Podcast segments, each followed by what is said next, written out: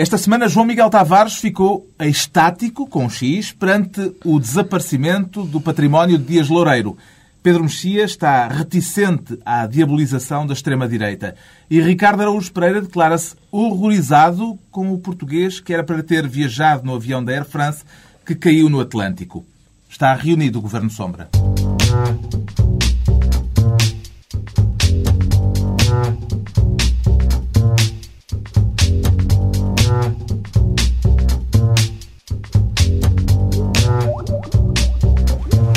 Viva, sejam bem-vindos, mesmo aqueles que ainda não faturam 30 mil euros por dia. O Governo Sombra, Ricardo Araújo Pereira, Pedro Mexia e João Miguel Tavares têm hoje na agenda o veto presidencial à lei do financiamento dos partidos e a questão das sondagens derrotadas nas eleições de domingo. Antes, o João Miguel Tavares quer o cargo de Ministro da Administração Interna na sequência da manifestação dos polícias em São Bento. Para quê? Para andar a apanhar bonés, João Miguel Tavares? Não, não é para andar a apanhar bonés, é mesmo para andar com, man... com uma daquelas velhas mangueiras na, na mão, pá, do, do tempo dos secos e molhados um, a regar ali aquele pessoal, porque eu acho, acho, que, acho que francamente eles mereciam. Eu sou uma pessoa relativamente tolerante em relação aos sindicatos. É mentira, não sou nada, mas em relação Pá, ao... Não te deixes de apanhar a, dizer é, que ia, ia ser politicamente correto. Mas eu acho que os polícias, ok, tudo porreiro, tenham lá o seu sindicatozinho, mas eles chegarem ao ponto de irem para, para frente à residência do Primeiro-Ministro, andarem a chamar uh, Sócrates de Lazarão e outras coisas que tais, e, e a agarrarem nos bonés e, e a, a lançá-los para a via pública. Deu uma bela fotografia. Deu uma bela... Quer dizer, eu acho que já está a passar um limite, porque os polícias deviam explicar que eles não são os camionistas.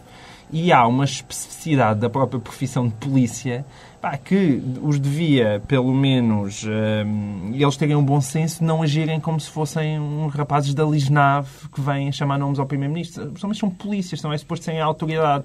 E ver aquelas cenas é uma coisa completamente lamentável. Não há justificação para aquilo. Devia haver, aliás, limites legais.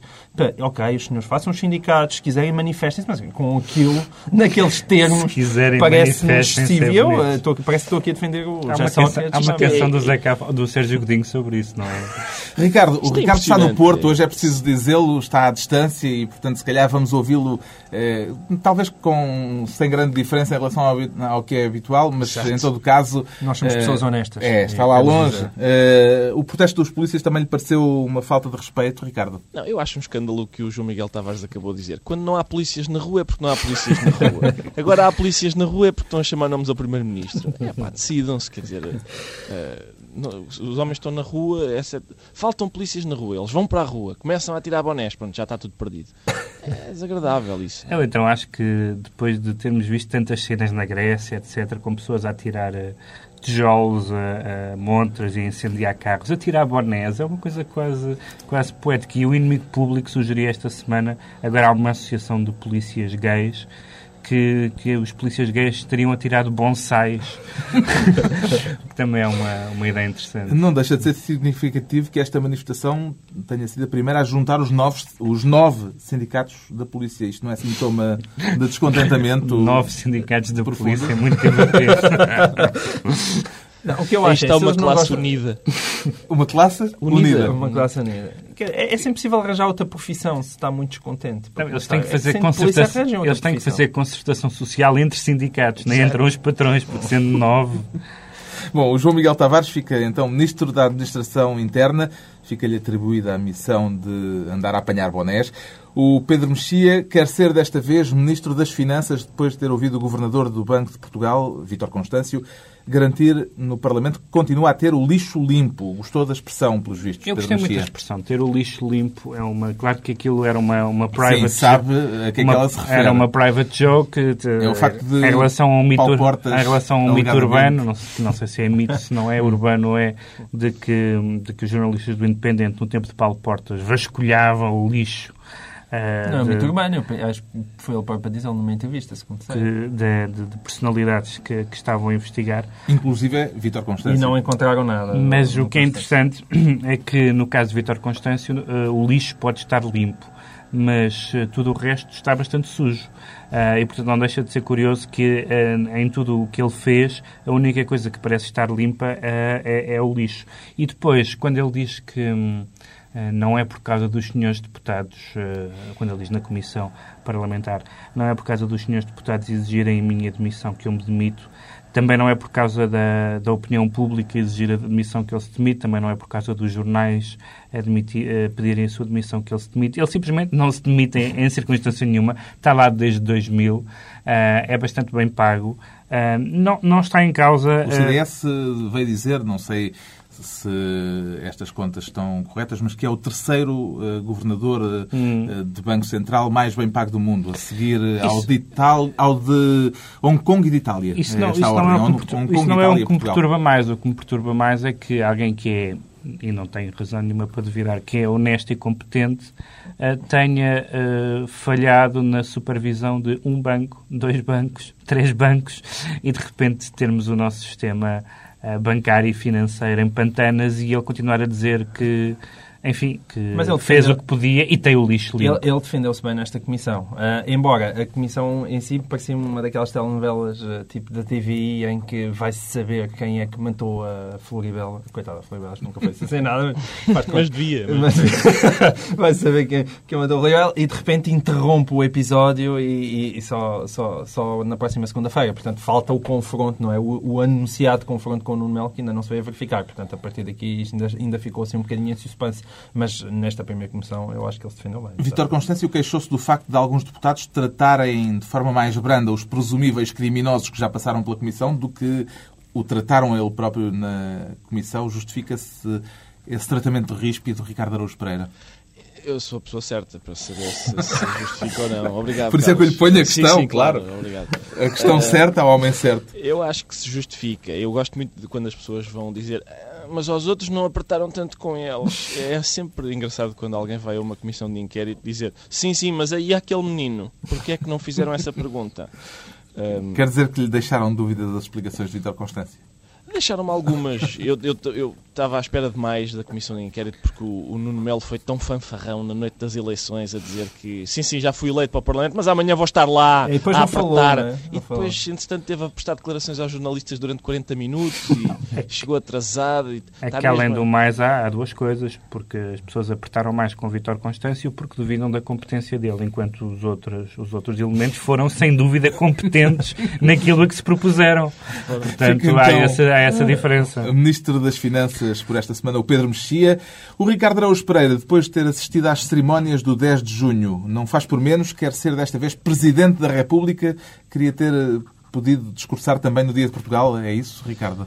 Queria, queria ter podido discursar e queria ter podido fazer a homenagem ao Salgueiro Maia uns anos mais cedo o Presidente da República fez agora uma homenagem a Salgueiro Maia, depois de ter a certeza absoluta de que ele estava mesmo morto, não, não havia nada a fazer. Um, há 20 anos, quando era Primeiro-Ministro, o Cavaco Silva negou uma pensão um, a Salgueiro Maia. E isto não se soube logo na altura, soube-se só três anos depois, na altura em que Cavaco Silva aprovou uma pensão a dois agentes da PIDE incluindo um que tinha eh, participado naquela, naquela coisa gira dos disparos sobre a multidão no dia 25.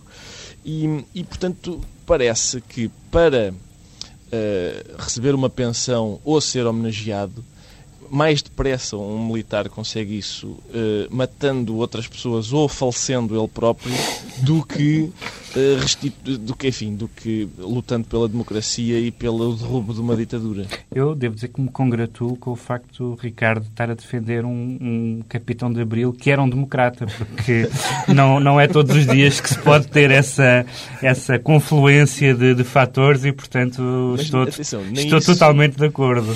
Como se vê, nem isso lhe valeu. Não, não se pode ler na decisão do Presidente uma tentativa de retificação da decisão que tomou há 20 anos? Não, se ele queria retificar isso, já agora podia ter dito, não é? Verbalizava as palavras, dizia. Ele estava em, Sant... ele estava em Santarém, era difícil. Eu acho que se não tivesse em Santarém, se calhar também não era desta.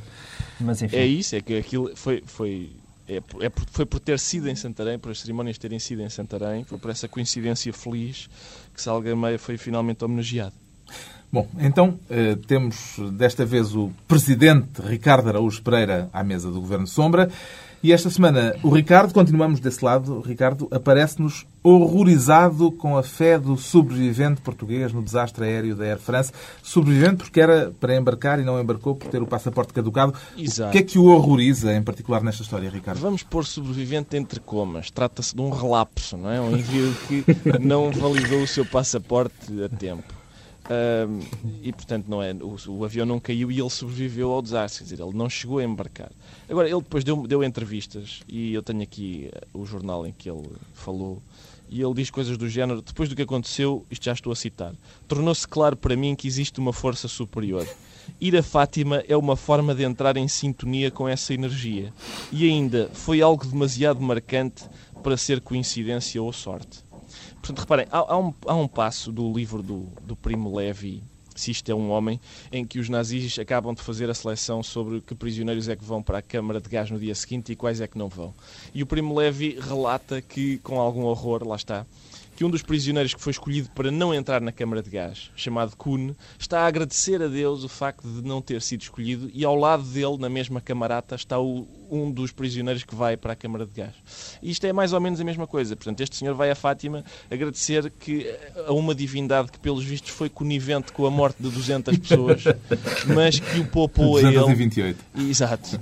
Mas que o poupou a ele e, portanto, Eu muito queria- obrigado. Eu queria mais uma vez notar que este é o único programa em que se fala de atirar bonés e de primo leve. Isto não é para todos. Mas ainda, ainda há uma, e, uma e- outra... e onde se entra também numa questão teológica com Importante. Há uma outra profundidade. História. E outras que virão. Há uma outra história que ontem vem nos jornais, eu não sei se o Ricardo viu, que é de uma italiana que perdeu o Sim, voo sim, eu vi. do 447 e, entretanto, foi para a Áustria com o marido e esbarrou de frente com um caminhão e, E morreu. morreu. Morreu. Portanto, tinha-se safado uma temos, semana nós e temos agora vários pumba. exemplos nacionais. O, o António Borges eh, tem a fama, e não sei se o proveito, António Borges, o dirigente do PSD. do PSD de ter, de ter comprado um bilhete para um dos aviões que bateu nas Torres Gêmeas. Isso na altura foi falado. E temos um caso famoso da, da Maria Barroso que se converteu ao catolicismo depois do acidente ah, do, do João Soares. E, portanto, eu acho que há alguma tolerância face à iminência da morte pessoal ou de alguém querido. Portanto, tenho um bocadinho mais tolerância do que o Eu, Ricardo nessa Eu, eu matéria. estou a Eu este conheço- momento de misticismo. Eu conheço pessoas que foram a Fátima repreender Fátima pelo acidente de João Soares. Bom, este passageiro em concreto, entretanto, já chegou a Portugal, não deixou de viajar de avião, apesar daquilo que aconteceu. Alguém quer pronunciar-se, entretanto, sobre este aparente jogo de empurra entre a Air France e a Airbus, com notícias sucessivas a propósito do sensor de velocidade pode ter estado na origem da tragédia? Quer dizer, isto, pelos vistos, parece que está muita coisa em jogo. É uma questão técnica que nós todos dominamos. Mas- Claro, mas naturalmente, tudo- por isso mesmo queria ouvir a vossa opção. Eu acho que o Ricardo está opinião aqui a falar. O Ricardo Sim, parece-me que estudou a fundo o Não, é, problema. é do evidentemente uma questão técnica. E, e os meus- o meu pai era piloto de, de linha aérea, mas infelizmente geneticamente não passou nada. E, e- mas quer dizer, é uma questão técnica, evidentemente, da qual eu não percebo. Mas eu gostava de a ver deslindada para perceber se deixo de voar na Air France ou em Airbus. Pronto, era essa a questão. mesmo- E parece que eles também estão muito preocupados com isso, porque todos os dias há notícias novas, umas saindo da Airbus, outras saindo da Air France, dizendo que o, a Airbus a dizer que já tinha alertado para o facto do sensor eh, poder ter defeito e é a Air France dizendo que estava mesmo eh, à beira de trocar eh, os sensores todos. Portanto, há aqui claramente uma situação em que há muito, muita coisa em jogo, não é? Pelo simples não, só me apanham em tupoleves da Aeroflot. Ah, então pronto, está garantida a segurança. Está explicado o que deixou horrorizado o Ricardo Araújo Pereira. Quanto ao João Miguel Tavares, declara-se estático, com um X, não com um S, com a notícia de que Dias Loureiro não terá bens penhoráveis em nome próprio. Porque é que esta notícia o fez cair em êxtase? eh, É porque eh, João Miguel Tavares. eu senti-me a planar sobre a realidade da mesma forma que o Dias Loureiro tem planado sobre a verdade. Uma bonita frase. Isto está muito aéreo. Ahm, bom, É menos aquilo, és processado, mas com elegância e estilo. foi, aquilo primeiro veio uma notícia no Correio da Manhã, que entretanto foi desmentida pelo próprio, a dizer que que Dias Loureiro não, não, não podia sequer ser penhorado porque todos os seus bens estavam em, em offshores. E ele, o Dias Loureiro veio e veio desmentir isso, no- nesse aspecto, a ser verdade. Portanto, também o Correio da Manhã fica um bocadinho mal na fotografia. Mas aquilo que está na base da notícia, ou seja, na dificuldade que as autoridades têm em penhorar os próprios bens de Dias Logar, parece que isso é verdade, porque, uh, e isso foi o próprio Dias Logar a dizer, que ele tem todos os seus bens numa empresa chamada DL, uh, e que, com um nome muito original, e a, e a DL tem tudo o que é dele, incluindo a sua própria casa, que é a sede da DL e, portanto, pertence à DL. Ora, isso ainda por cima faz com que, parece que a lei portuguesa é extremamente difícil penhorar os bens de uma empresa. O máximo que eles podiam penhorar era, era as cotas, era a participação que o próprio Dias Loreto tem nessa empresa. E, e acho que essa, essas cotas são coisas no valor para aí de 50 mil euros. Portanto, acho no fundo a questão, pelo que se percebe, está mais ou menos na mesma e de facto ele não tem bens significativos para, penhorar. Mas, eh, para penhorar. Mas ainda, ainda por cima existe também essa questão. O Diário Económico depois fez um, um um, tinha alguns dados sobre essa DL e essa DL, segundo eles, teria qualquer coisa como 11 milhões de euros de ativos e tinha cerca de 8 milhões de euros de passivos. Quer dizer que, subtraindo uma coisa à outra, a, a grandiosa fortuna de Loureiro parece que se resume a 3 milhões de euros e, e a umas casas. Uh, Eu e, acho portanto, que há, há, há, dois elementos tocantes aqui. Um é, é, o facto reincidente de várias pessoas que fazem trafolhices financeiras depois passarem os seus bens para mulheres, ex-mulheres e filhos. filhas, há, um, há, há, há, um momento de ternura familiar que se segue à trafolhice, já não vou dizer roubalheira, porque essa frase já foi a votos, uh, que é tocante. A, a, segunda tem a ver com a Guiar da Beira. Porque... Justamente, já agora, Pedro, o, o Ricardo está a norte, não, não foi por acaso a homenagem da Guiar da Beira, não? Não, não é por isso. Falhei, falhei essa ah, homenagem. Ah, pronto. Vem, vem, olha, essa vem ainda em vida. Isso é uma coisa bonita de registar. Eu, foi... eu, quero, eu quero dizer que isto, isto também, atenção, uh, já se sabia que ninguém enriquece na política e agora ainda, também ninguém enriquece nos negócios. O facto de Dias Loureiro não ter qualquer espécie de bens, já tudo é reconfortante para, para os invejosos. Mas o, mas o Dias Loureiro foi, foi homenageado em Aguiar da Beira, onde é presidente da Assembleia Municipal, uma coisa que eu valha, um, e os populares, uh, essa grande categoria, disseram que não acreditam em nada disso do BPN. Eu lembrei-me um episódio uh, que disseram que ele era o filho mais ilustre da Terra. E lembro-me de uma conversa que eu tive, um, aliás, acho que já citei uma vez aqui no programa com um taxista, uma das minhas habituais conversas com taxistas, em que ele falava da sua terra natal, que eu já não me lembro exatamente qual era, uh, com um tom um pouco melancólico, depois fez um silêncio e disse: Olha, o filho mais ilustre da Terra é o Armando Vara, disse ele. E havia uma tristeza. A terra por... era Vinhais, porque o Armando Vara era Vinhais. Pronto, e havia uma tristeza. Por... Cultura, havia uma tristeza profunda nessa. E portanto, eu acho que em Aguiar da Beira também deve haver alguém melancólico ele, neste ele, momento. Eles, é, e eles já tinham um argumento que era, desde que, ele, que, que, que o Desloguet tinha passado pela administração interna, que em Guiar da Beira tinha sido construído um dos melhores quartéis de bombeiros de Portugal. e houve uma, então, mas valia, eu acho que vale a pena. Estava a ler o Jornal de Notícias e tinha uma frase genial de um, de um popular que dizia: Para mim, o senhor doutor Manuelzinho está acima de toda a qualquer suspeita. Eu acho que este senhor doutor Manuelzinho é o melhor resumo de tudo isto. Fica então registado é o, o professor Neca, não é? o professor Neca o, e o doutor Manuelzinho. Fica registado o êxtase do João Miguel Tavares. E avançamos para as reticências do Pedro Mexia, reticente à diabolização da extrema-direita, suponho que na sequência dos resultados das eleições europeias de domingo. Pedro Sim, Mexia. a extrema-direita subiu em, em vários países, elegeu dois deputados na Inglaterra, subiu bastante na Holanda um, e foram inclusivamente eleitos uh, partidos e eurodeputados negacionistas do Holocausto e, e que pretendem o extermínio do, dos ciganos, etc. E evidentemente que há duas maneiras, há duas maneiras de, de lidar com, com isto. Uh, uma maneira é, uh, enfim, tentar conviver com eles na medida do possível e, e, eventualmente sair da sala quando eles dizem determinadas coisas, como tem acontecido. Uh, e, portanto, aceitar o jogo democrático, aceitar a eleição democrática desses, desses políticos mas, enfim, dentro do limite tolerável.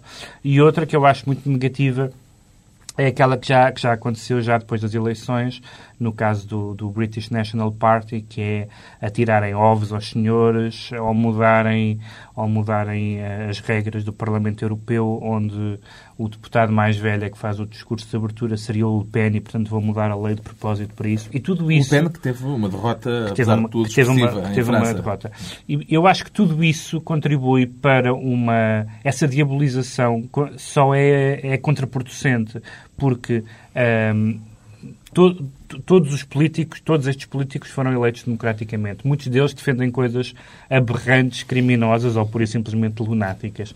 E a, e a melhor maneira de, de lidar com isso, parece-me, é, um, enfim, tolerar aquilo que é tolerável eventualmente, como eu dizia, abandonar a sala quando se, quando se dizem certas coisas. Mas tratar o fenómeno como normal não, mas, não mas tratar, poderá ser... tratar o fenómeno como uma, normal e não... E não, não, não, poderá ser uma certa legitimação? E não, não, mas não lhes permitir... Bem, a legitimação é a legitimação do voto, voto, não há outra, mas permitir que eles digam que são, que são, permitir, eh, que são censurados, que são perseguidos, que as pessoas não respeitam a democracia quanto ao, ao que eles lhes diz respeito, parece-me que é absolutamente contraproducente. É a altura de virmos o Ricardo, que tem uma relação direta e pessoal com este tema? Uh, não, não, nem tanto, nem tanto, mas eu, eu queria, quer dizer, eu, eu percebo... Toca de fundas. Percebo, toca, mas eu percebo, percebo isso da diabolização do facto de ser contraproducente a diabolização da extrema-direita. Eu... Da extrema-direita eleita, atenção. Sim, exato. Eu, eu Por cartazes no eu... Marquês de Pombal. É, exato. Mas eu, eu acho isso não é bem diabolização, é a, a palhaçação do, da extrema-direita. Mas... A palhaçação, isso... é, até, porque, até porque a extrema-direita no Parlamento Europeu tentou fazer uma internacional nacionalista aqui há uns tempos e depois aquilo esfrangalhou-se porque perceberam claro. que havia uma, uma é? contradição é? nos termos e eles queriam se exterminar uns aos outros. Claro. E, portanto, aquilo não durou muito. Mas eu acho interessante também em Portugal. Em Portugal não há uma diabolização da extrema-direita, mas há um, uma tentativa de mediatização da extrema-direita que, que eu acho, sinceramente, impressionante. Quer dizer, o PNR eh, foi o segundo partido menos votado, menos votos que o PNR, só o POS nestas eleições. Uh, o Partido Humanista, por exemplo, ficou à frente. E o PCTP-MRPP ficou muito à frente. Mesmo muito à frente, teve três vezes mais votos. No entanto, eu desafio-os a, a, fazerem uma pesquisa no jornal mais lido, por exemplo, o jornal mais lido do país, que é o Correio da Manhã. Se forem ao site do Correio da Manhã fazer uma pesquisa por Partido Humanista, PCTP-MRPP e PNR, verão que o segundo partido menos votado tem muito mais atenção dos média do que os outros todos juntos. Neste momento aparecem... É estética, sabes? Para... A suástica, apesar de tudo, tem uma perseverança no eu, tempo. Eu não sei que tipo de critérios de proeminência... E... Oh, oh, Ricardo, eu acho que se, é fores, pro... se fores procurar na neta, encontrarás muito mais resultados para José Castelo Branco do que para Maria Velho da Costa. Não, não, Quer não, dizer, não, isso parece-me isso parece evidente. Acredito, eu acho que é o PNR é mais sexy. É suposto Tens de ser sensível a isso. Tu foste notícias... considerado um dos homens mais bonitos de Portugal. Não, eu na acho... internet acredito. Agora, no noticiário noticiário, no noticiário de política, haver mais resultados para o PNR, eu, eu digo-vos alguns dos resultados que aparecem lá. Um é manifestação de 100 pessoas em Lisboa. Eu via, passou outro, por mim ontem. E outro é uma manifestação em Faro de 30 pessoas. Eu já tive em festas de anos com mais gente. Atenção. Não é difícil. Isto é, 30 maduros vão para a rua dar vivas ao Salazar. Está lá o jornal para dizer como é que é, como é que é. Sim, sim, vou, vou registar. Ah, vão cobrir, eh, seja o que for que o PCTP MRPP está a fazer.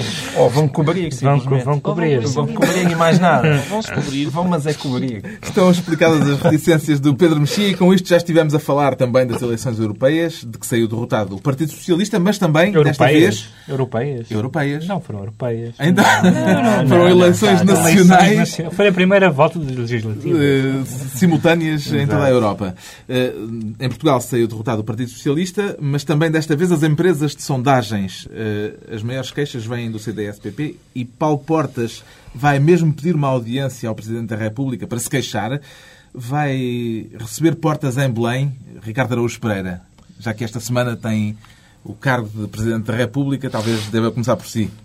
Vou e com todo o gosto. Com todo o gosto receberei, Paulo Portas, tudo o que seja queixas sobre as sondagens publicadas nos jornais ou até o horóscopo. Eu tenho reparado que o horóscopo dá sempre piores signos uh, ao signo do, do Portas do que aos outros. Seja ele qual for, não é? Seja ele qual for. E, e também os inquéritos de verão. Eu gostava também de corrigir isso.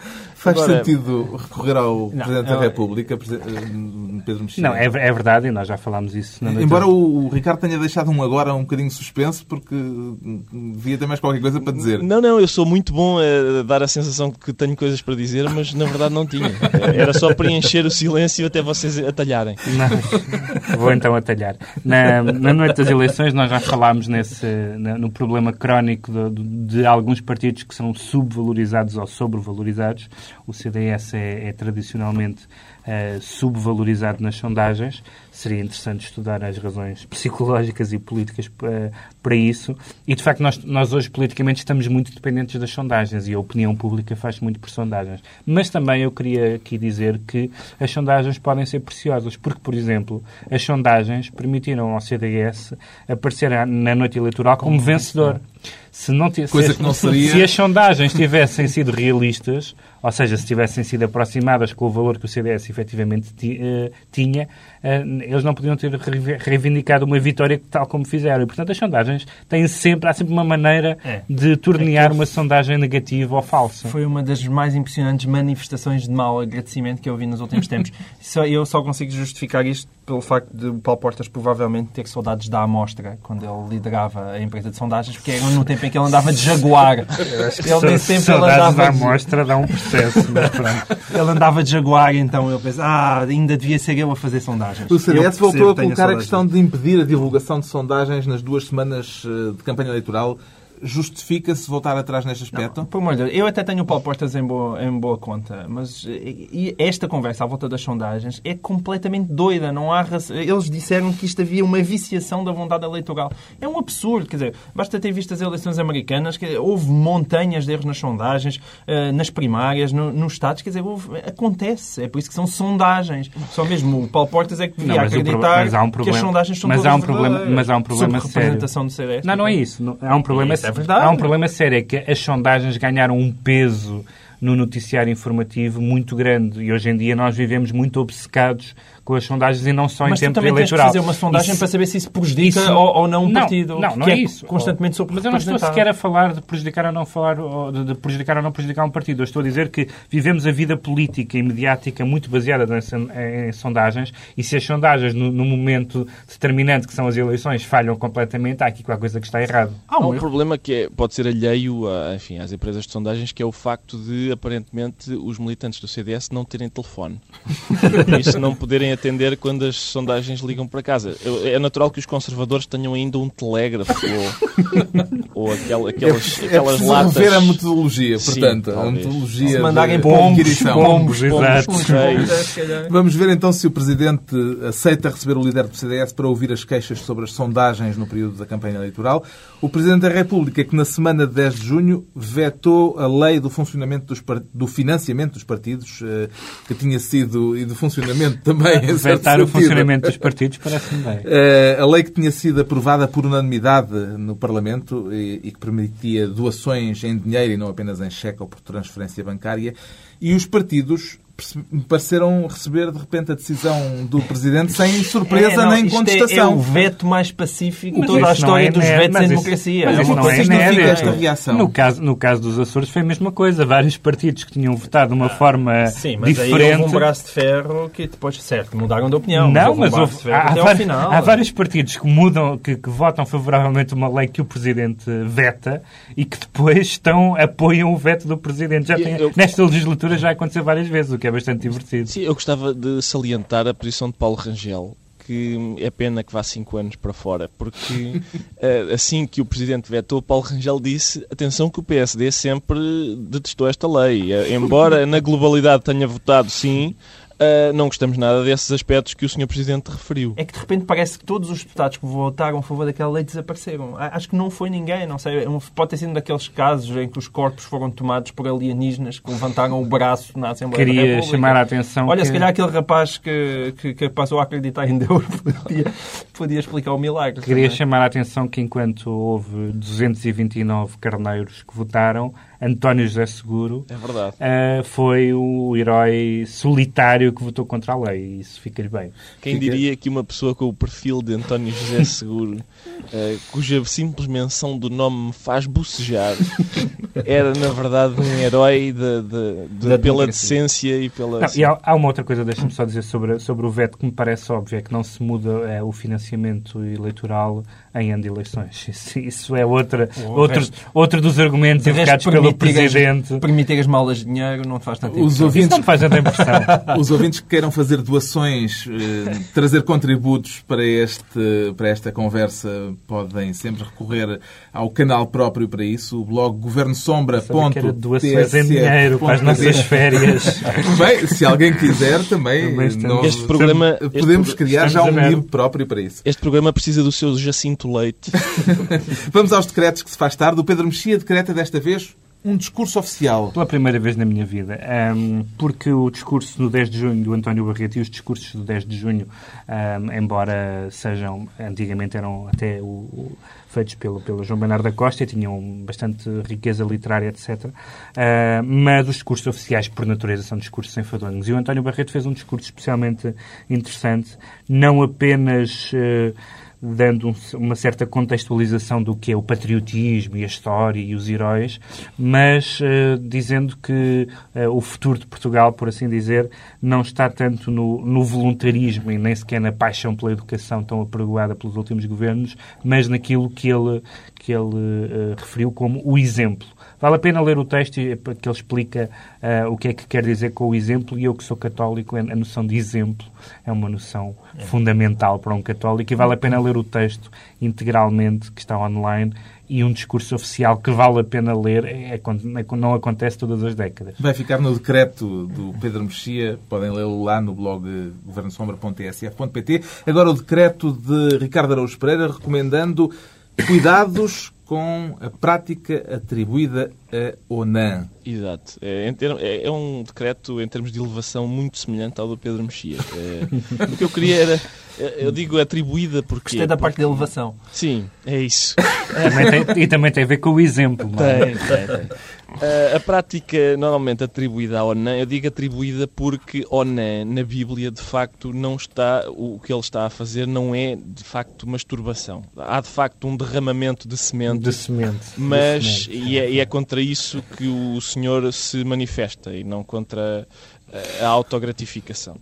Ahm, Cultura, e é por isto é um pouco de erudição bíblia dentro, bíblica, Bíblica. aliás, dentro da minha área, que não é a Bíblia, é, é a prática atribuída à ONU. Essa, essa é, é- é a área que eu de facto domino. Um, Porquê é que eu estou a, a reclamar cuidado com isso? Porque David Carradine faleceu uh, durante a execução de uma destas uh, práticas. E eu, eu temo que isso possa dar mau nome uh, à masturbação, um divertimento que é barato e acessível a todos, o divertimento mais democrático que há. David Carradine queria, ao que parece, atou uma corda ao pescoço para, para... Eu não percebo porque é que David Carradine não sustém a respiração como todos nós. Quer dizer, não, não há razão para, para, para entrar em, em cavalarias dessas. Ah, vamos... Mas é mais um argumentário para um futuro artigo de João César das Neves que já se manifestou em artigos anteriores contra essa prática nefanda. Com certeza, como se ele precisasse de argumentos e, e David Carradine a fornecer-lhes. Portanto, cuidados. Cuidado. Finalmente, o crítico de fado do Governo Sombra, o João Miguel Tavares, quer pôr-nos a ouvir e já está a conseguir, porque se trata de um decreto, o novo disco do deputado Nuno da Câmara Pereira. Podemos saber porquê, João Miguel Tavares? E pretendente ao, ao trono de Portugal. Convém não esquecer isso. Não, é simplesmente, nós somos o Governo de Sombra e acho que devemos chamar a atenção para todas as obras de grande qualidade produzidas por deputados da Assembleia da República. e eu Inclusive acho que é esta obra chá, chá, chá. está ao nível do seu trabalho parlamentar. Dá calor, não acha? Conversa de chacha. Alguém que queira invocar o direito de veto? Eu posso, posso. Só porque é evidente que se fosse uma fadista gira como aquelas que o João Miguel entrevista de 15 em 15 dias, ele não diria Mas isto. o Nuno da Câmara é giro, isso eu acho que ele é giro. Vamos, vamos eh, meditar sobre esta frase um pouco. Eu estou neste momento estou tão contente de estar no Porto, sítio em que João Miguel Tavares não me pode pôr a mão na perna. É então ao som do chá, chá, chá para namorar termina a reunião desta semana. Daqui por oito dias, à mesma hora, vai voltar eh, o Governo Sombra, Pedro Mexia, João Miguel Tavares e Ricardo Araújo Pereira. Vou então tirar os auscultadores. Chá, chá, chá.